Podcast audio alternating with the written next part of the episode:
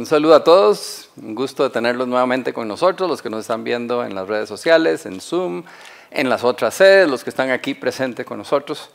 Eh, es un gusto especialmente tener gente en vivo, ¿verdad? presencial. Y quiero motivar a los que nos están viendo remotamente que empiecen a venir. Yo sé que algunos todavía tienen miedo, tal vez tienen alguna condición especial, pero la mayoría creo que ya pueden venir sin miedo. ¿verdad? Hicimos una encuesta eh, hace 15 días eh, y el 96% de la gente que viene a Teos está vacunada. Eso hace 15 días, o sea que ahora seguro ya vamos llegando al 100%. Entonces, además mantenemos los protocolos, entonces para que estén seguros, y ahora salimos más tarde, entonces tenemos más tiempo para pasar juntos, para disfrutar eh, un poco. Entonces, porfa, vénganse eh, eh, presencial en vez de seguir remotamente, y los que están aquí, que dicha que están aquí con nosotros hoy. Vamos a hacer una oración y entramos con el tema de hoy.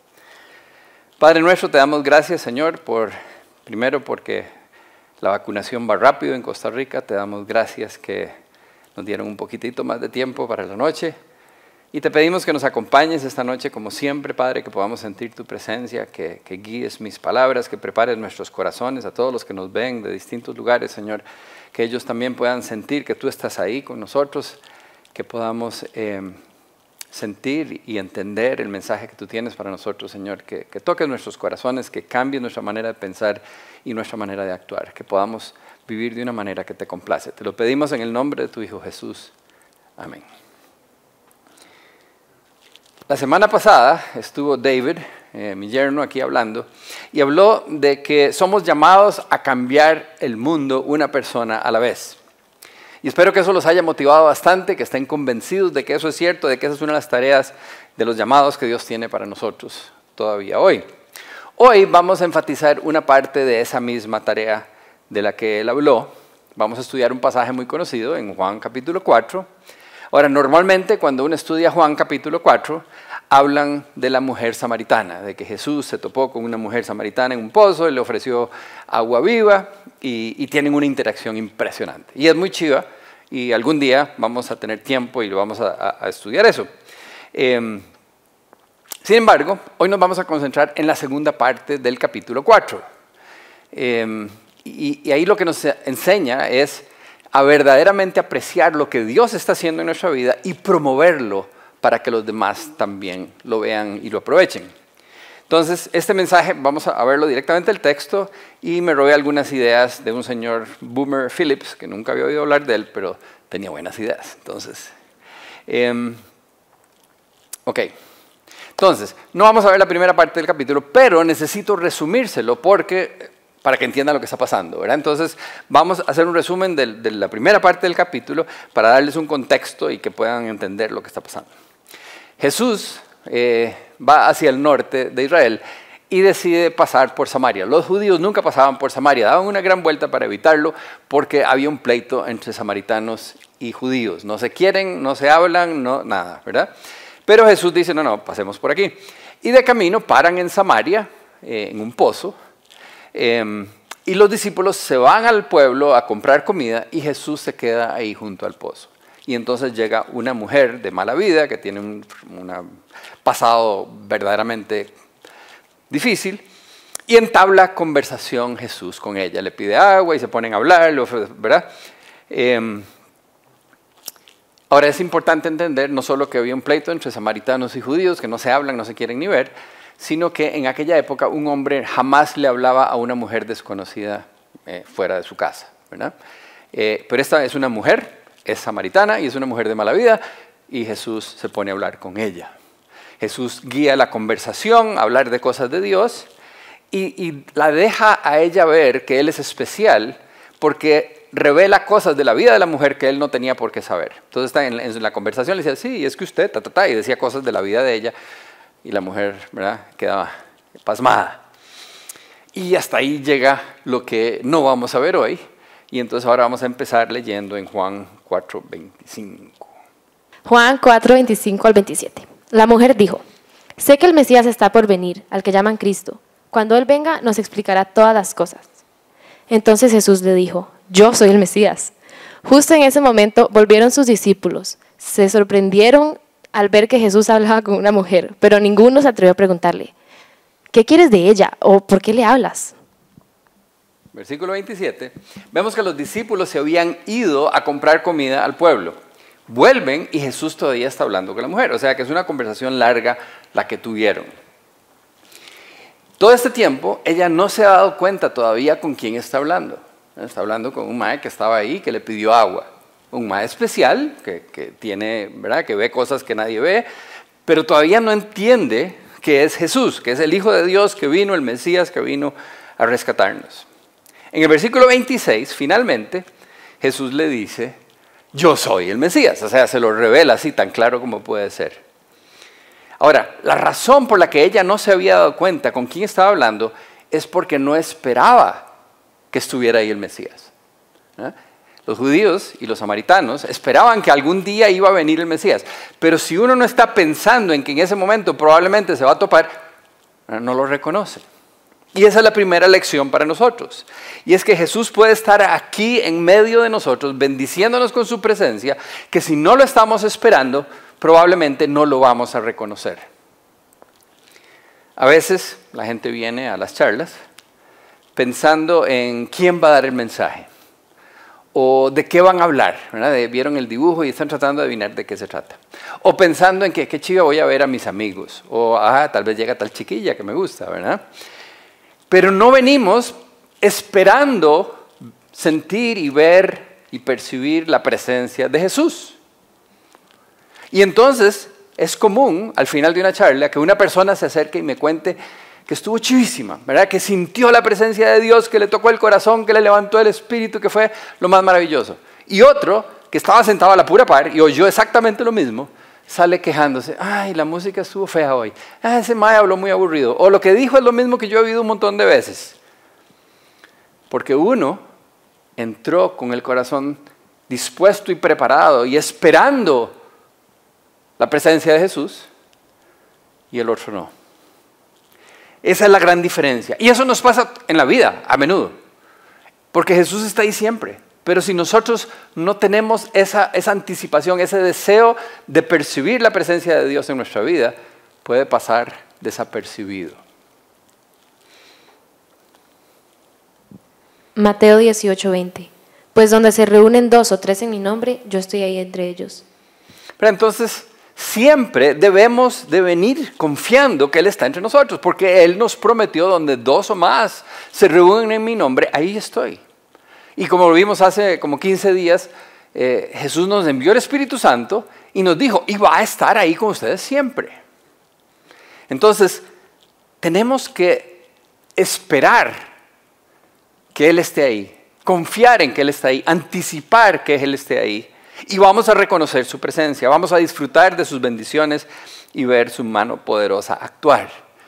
Esta mujer sentía que había algo especial porque Jesús, obviamente su presencia ahí, pero no, no, reconocía al Mesías porque no se imaginó jamás que podía ser Él. Desde que empezamos Teos hace, bueno, en el 2008, Dios nos ha venido bendiciendo abundantemente de todas las maneras que nos pueda ocurrir. Hemos percibido la presencia de Dios, hemos recibido bendiciones. Em, la mayoría hemos visto a Dios actuar de manera poderosa. La mayoría de los que me están viendo, que ustedes aquí sentados y que me están viendo remotamente, la gran mayoría conocieron a Jesús en una reunión de teos o en un campamento de teos. Han visto a Dios hacer milagros, han sentido la presencia de Dios. Y aún así, a veces no le esperamos. A pesar de que está sucediendo y ha estado sucediendo durante 13 y resto de años. Ya deberíamos de haber aprendido que Jesús está siempre con nosotros, que debemos de buscar su presencia, que debemos estar esperándolo con anticipación.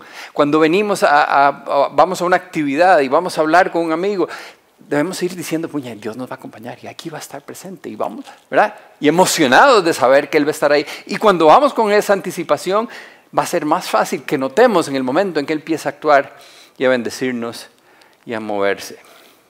Si vemos y recordamos las muchas bendiciones que ya hemos recibido, vamos a reconocerlo, vamos a agradecerlo que Dios está haciendo en nosotros.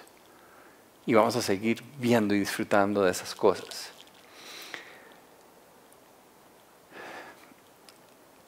Ahora venía hablando con David y me decía, pero piensen algo de la vida diaria. Es que me han pasado tantísimas cosas en los últimos años, cosas increíbles. He visto a Dios hacer cosas increíbles entre ustedes, en los campamentos, en las actividades, en los estudios, ¿verdad? Y, cosas que ustedes me cuentan que, así en la carrera, tratando de pensar en un ejemplo, no sabía cuál de todos, no, no, no sé de qué mencionarles. Lo que sí les puedo decir es que Dios es real que Dios está aquí con nosotros hoy, ahí con usted, en, el Zoom, en su casa, donde sea que nos esté viendo. A los que están en, el este, o los que están en Heredia, los que están en Iberia, todos, Dios está ahí con nosotros.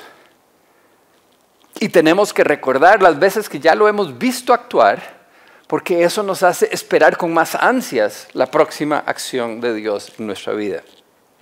Cuando Jesús le dice a la mujer samaritana que Él es el Mesías, finalmente le cayó la peseta. Los que están en, otros países, pregúntenle a alguien qué quiere decir que le cayó la peseta. Ya ni existen las pesetas, pero era una moneda que usaban en Costa Rica para echarle los teléfonos cuando habían teléfonos públicos. O sea, es un dicho muy viejo. Pero esta mujer finalmente entendió quién era Jesús, reconoció con quién había estado hablando. Sigamos leyendo. Juan 4 del 28 al 30. La mujer dejó su cántaro junto al pozo y volvió corriendo a la aldea mientras le decía a todos, vengan a ver a un hombre que me dijo todo lo que he hecho en mi vida. ¿No será este el Mesías? Así que la gente salió de la aldea para verlo. Ok, entonces cuando la mujer se dio cuenta con quién había estado hablando todo este rato, un largo rato estuvieron ahí en conversación, cambiaron sus prioridades de un momento a otro. Estaban junto al pozo porque como no había AIA, las calles estaban llenas de huecos y de parches no, sorry. Es, verdad, cuando uno habla de la IA dan ganas de quejarse, pero no. Este, como no habían alcantarillas, eh, no había acueductos, entonces las mujeres una vez al día iban con unos grandes cántaros a sacar agua del pozo para llevar, para tener en la casa, para todas las cosas, lavarse las manos, para cocinar, para todo. ¿verdad? Entonces, esto era una cuestión que hacían todos los días. Las mujeres iban y sacaban el agua del pozo. Entonces, la mujer había ido hasta allá para sacar el agua que iba a necesitar para su día.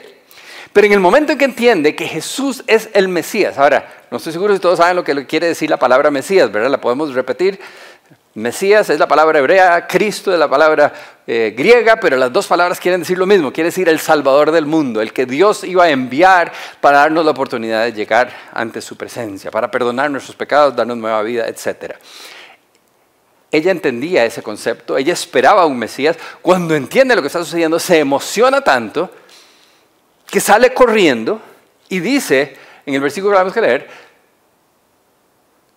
dejó su cántaro junto al pozo. El cántaro era el aparato, la vasija, no sé, el, el cántaro, donde iba a echar el agua, a lo que había ido, el agua que necesita. Pero se le olvidó, ¿por qué? Porque había algo más emocionante en su mente, porque en ese momento entendió que el Mesías había estado hablando con ella. Sus prioridades cambiaron. Jesús pasó a ser la primera prioridad, la cosa más importante en su mente y la necesidad de contarle a todo el mundo lo que acababa de vivir. Esa era su prioridad. Esa fue lo más emocionante en el momento. Y entonces corre emocionada hacia la aldea a contarle a todos lo que Jesús había hecho en su vida. Y aquí tenemos una segunda lección. Si Jesús no es una prioridad en nuestra mente, no vamos a hablar de Él. Jesús dijo, de lo que abunda en el corazón, habla la boca. Cuando nosotros, y la mayoría de ustedes, y los que me están viendo, cuando conocieron a Jesús la primera vez, si ustedes logran acordarse aquel día, cuando de alguna manera Dios tocó su corazón y ustedes dijeron, yo quiero, yo quiero, Señor, aquí estoy, y oraron y le entregaron su vida, la emoción que empezaron a sentir y los próximos días, solo de eso querían hablar con alguien, ¿verdad? Porque Dios empezó a transformar su vida. ¿Por qué? Porque descubrieron, ¿se acuerdan? Hay, una, hay varias parábolas, una de las, de las perlas y otra del terreno con un tesoro, que el que encuentra el terreno en un tesoro agarra y vende todo lo que tiene para comprar el terreno porque el tesoro está maravilloso, ¿verdad? Esa es la idea. Cuando conocemos a Jesús nos emocionamos tanto que todo lo demás pasa a segundo lugar. Eso es lo más importante, lo más emocionante y queremos como llena nuestro corazón, de lo que abunda el corazón, habla la boca. Y eso es lo único que queremos hacer. Si tenemos buenas noticias que compartir, debemos anunciarlas. Eso es lo que hacemos naturalmente. Piensen ustedes. Van a ver una película y si está buenísima, salen de ahí. lo primero que hacen es llamar a alguien para contarle, ma, está buenísima, tenés que ir a verla. se meten a, cualquier cosa, van a un restaurante y comen algo riquísimo y salen de ahí, lo primero es, ¡Dios, qué ricas las hamburguesas! ¿Verdad? Uno quiere contar aquello que le emociona. Si Jesús ha actuado en nuestra vida, si ha transformado algo, nos ha perdonado, nos ha liberado, nos ha dado, llenado de gozo, ¿cómo no contarle a la gente que queremos para que ellos también disfruten lo que nosotros estamos disfrutando? Si alguno de ustedes nos está viendo porque alguien lo invitó o algo lo que está aquí sentado, sepa que lo invitaron porque la persona que lo invitó dijo, esto es maravilloso, yo quiero que usted conozca a Jesús como yo lo conozco, porque su vida va a cambiar, porque usted va a tener una nueva vida increíble. La mujer samaritana tenía un pasado muy fuerte. Eh, Jesús ahí nos cuenta, cuando lo estudiemos lo vamos a ver. Y probablemente no era muy popular en su pueblo, a la gente no le gustaba que los vieran con ella. Pero aún así la emoción fue tanto que se olvidó de la pena y se atrevió a correr al pueblo a contarle a todos la conversación que tuvo con Jesús. Ahora, algunos de ustedes tal vez piensan, sí, es que yo no me puedo hablar de Jesús porque pues, ellos saben que yo era un borracho, ellos saben que yo hacía esto, que yo hacía aquello.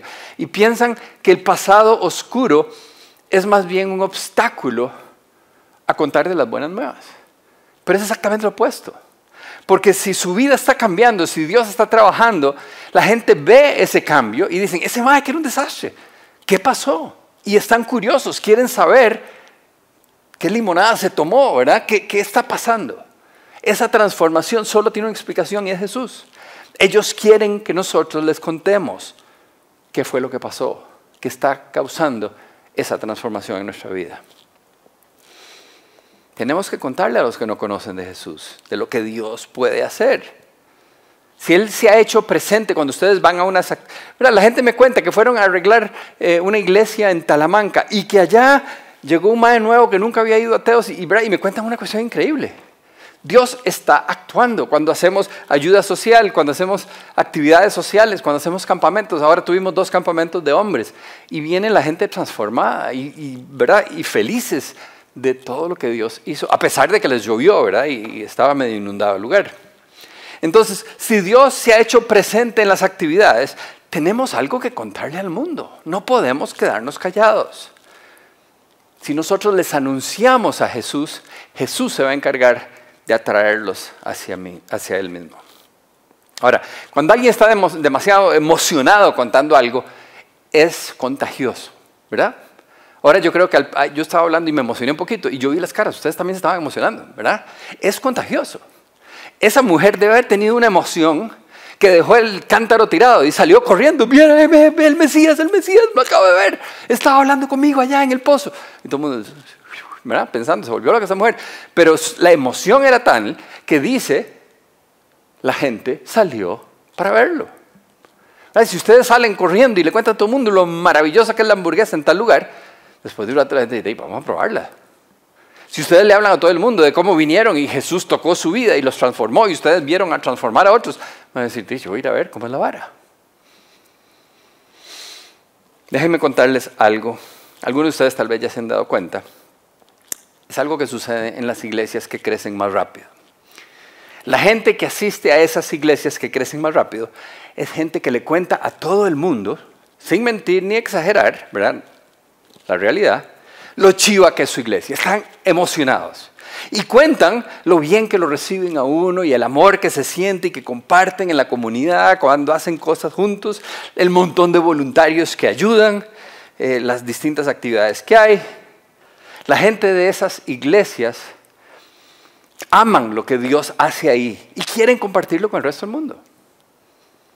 Cuentan de los estudios, de las charlas, de los mensajes, de los campamentos, de las distintas formas que Dios los bendice. Y son tan fiebres acerca de su iglesia que suenan como los maes que hablan de fútbol. ¿Eh? Y ya con eso lo dije todo, ¿verdad? Los que me están viendo, si son latinos, saben lo que estoy hablando. La gente puede estar el país en el hueco, pero mientras el partido de fútbol, ya está, se les olvida todo, solo eso, ¿verdad? Y ya sean sapricistas, liguistas, eh, Barça, y ahora se pasan al PSG, ¿verdad? O sea, pero si estamos emocionados de lo que Dios hace en nuestra vida, de lo que hemos vivido con Jesús, vamos a estar más emocionados de eso que de cualquier partido de fútbol. Si Dios los ha bendecido a través de Teos, ¿Cómo no ser fiebres y contarle a todo el mundo? Lo, ah, especialmente a los que todavía no conocen a Jesús. Tenemos que poner la camiseta. Ahora estaba hablando con Cami temprano y yo, deberíamos hacer una camiseta así, pero bien chiva para que, porque la gente va a ver y va a decir, ¿qué es ahora? Y entonces ustedes pueden decir, Teos. Teos es Dios en griego. Y ya tienen abierta la puerta para hablar de Dios, ¿verdad? ¿Y por qué anda usted con una camisa con el nombre de Dios? Ah, déjeme contarle, ¿verdad? Entonces vamos a ver qué hacemos. Vamos a ver qué hacemos. Vamos a brincar al versículo 39.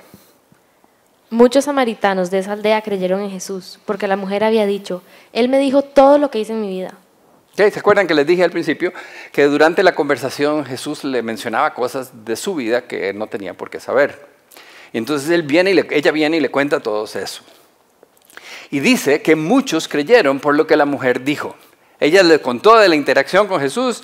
Eso se llama contar su testimonio, ¿verdad? Que es lo único que tenía en el momento. Eh, Tal vez se acuerdan un versículo que creo que David lo utilizó la semana pasada. Hechos 1.8. Pero recibirán poder cuando el Espíritu Santo descienda sobre ustedes, y serán mis testigos, y le hablarán a la gente acerca de mí en todas partes, en Jerusalén, por toda Judea, en Samaria, y hasta en los lugares más lejanos de la tierra. Entonces Jesús había dicho de antemano que cuando viniera el Espíritu Santo íbamos a ser sus testigos. Y uno de los lugares que menciona es Samaria esta mujer se convierte en testigo de Jesús, porque va y le cuenta a los demás lo que Jesús hizo en su vida.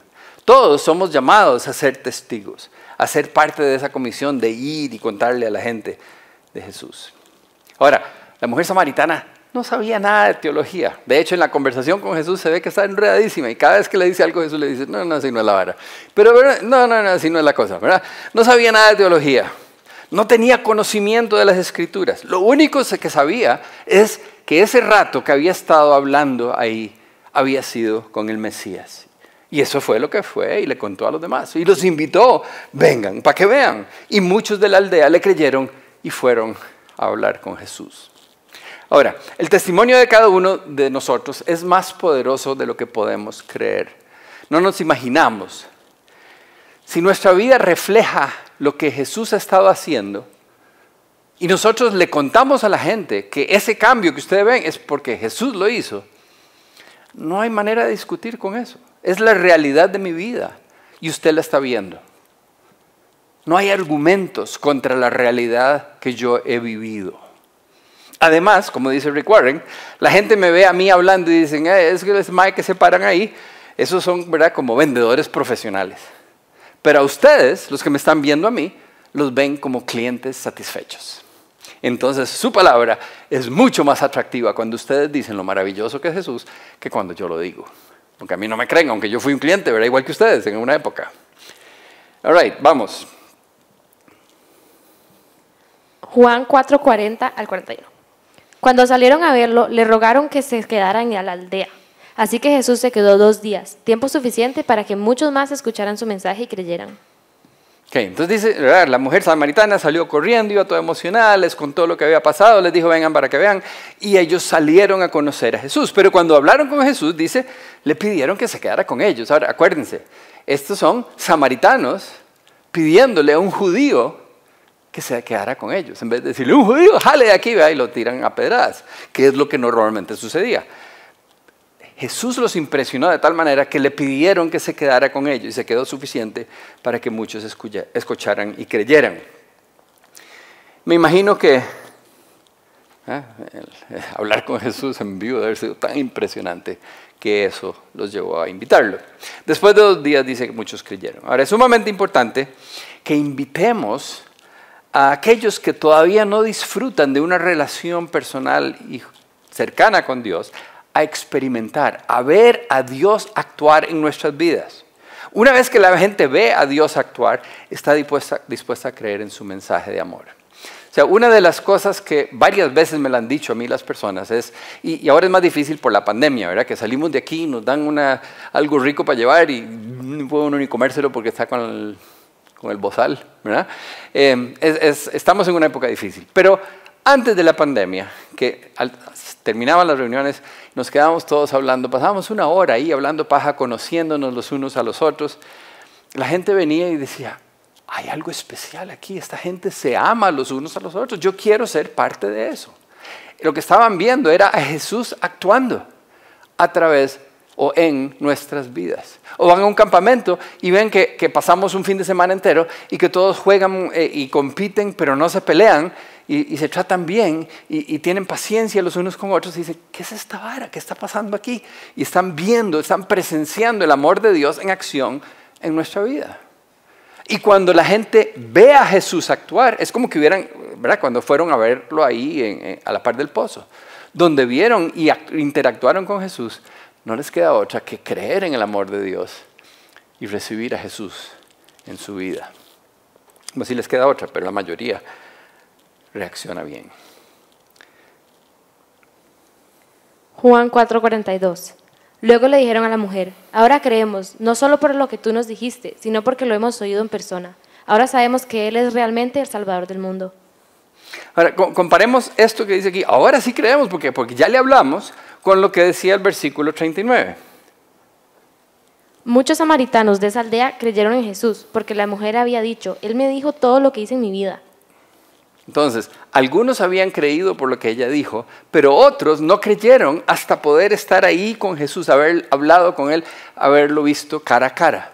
Y por eso necesitamos que la gente conozca a Jesús, necesitamos acercarlos para que vean cómo Dios actúa en nosotros, en, las actividades, en, cuando estamos juntos, aun cuando estamos solos, ¿verdad? Pero que puedan ver a Dios trabajar en nosotros, puedan ver el poder y el amor de Dios en nosotros y muchos van a creer. Ahora les quiero contar una fábula. Esta es una fábula cristiana. Yo no sabía que existían fábulas cristianas, pero, pero sí hay. Y entonces esta me la encontré y me gustó.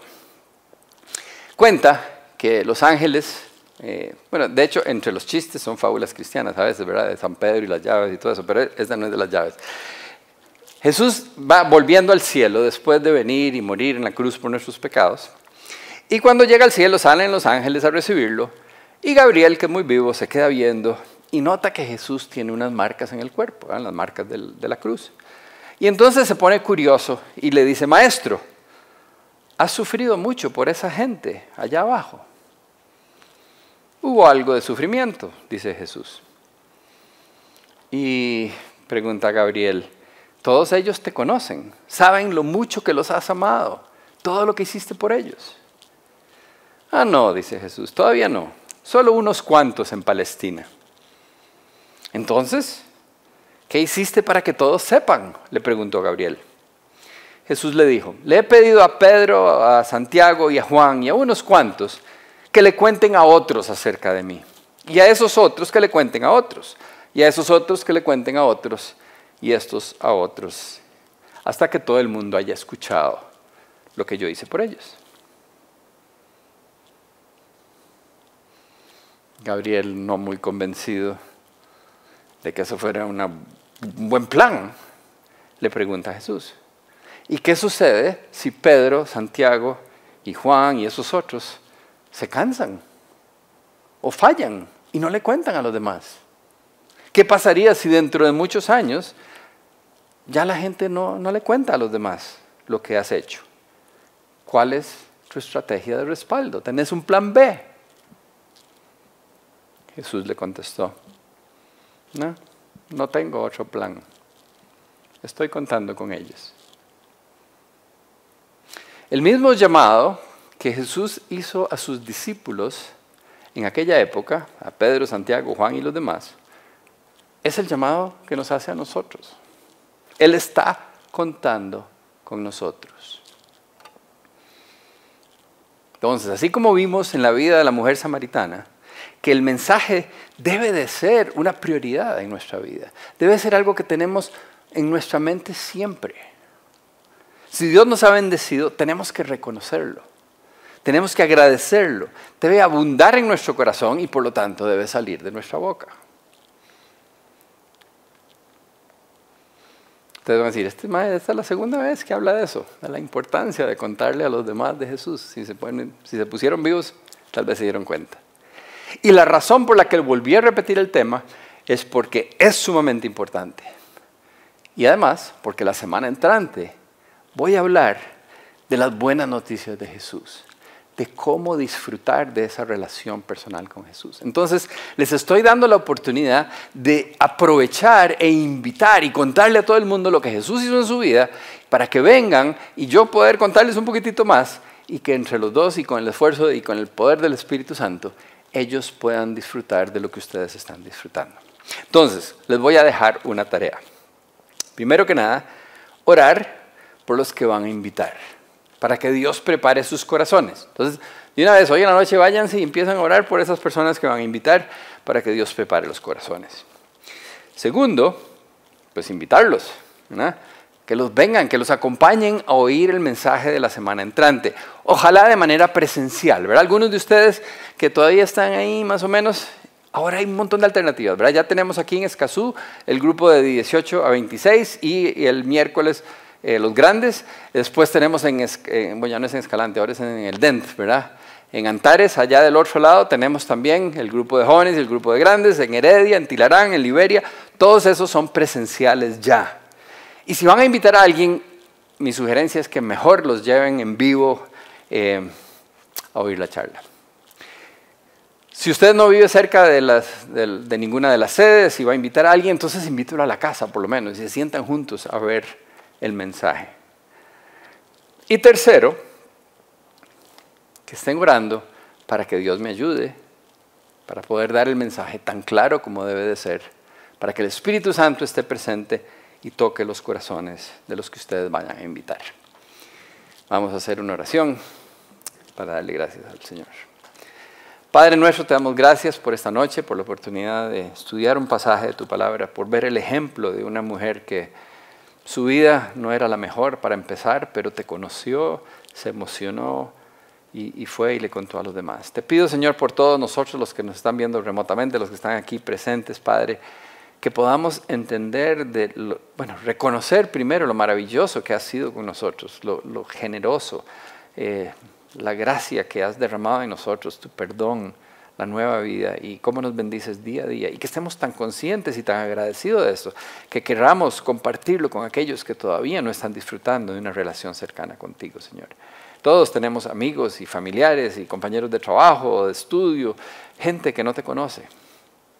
Te pedimos que los pongas en nuestra mente. Dinos a quién tenemos que invitar y, y ayúdenos a estar orando por ellos, Padre. Y prepárame y guíame y dame las palabras necesarias para que todos estos te puedan conocer. Te lo pedimos en el nombre de tu Hijo Jesucristo. Amén.